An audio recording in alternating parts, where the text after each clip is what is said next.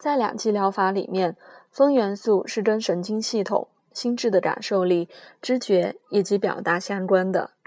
火元素则跟循环系统里的暖化及促进活力的作用有关。它会视现成眼睛的感官作用和头脑母羊座活动需要的热能，或是太阳神经丛附近狮子座的消化作用力，以及大腿人马座的运动肌力。风元素在肺部和肾脏一带显得特别活跃，也是双手、双子座或智能的表达作用力，同时能促成脚踝、宝瓶座的动能。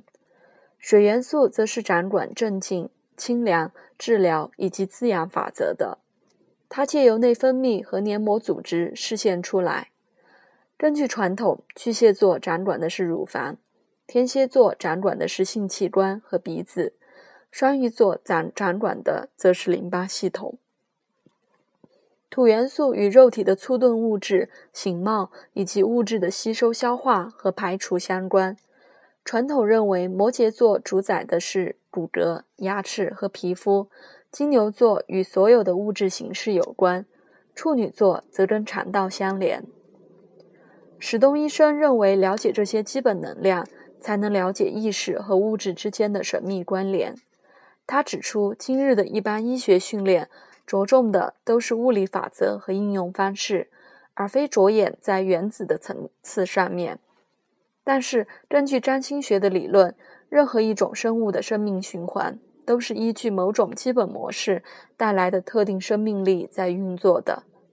史东医师对现代医学的批评也适用于医药占星学。因为这个领域的职业者同样倾向于区分身体的各个部位、器官或疾病的名称，而这是不会带来良好效果的。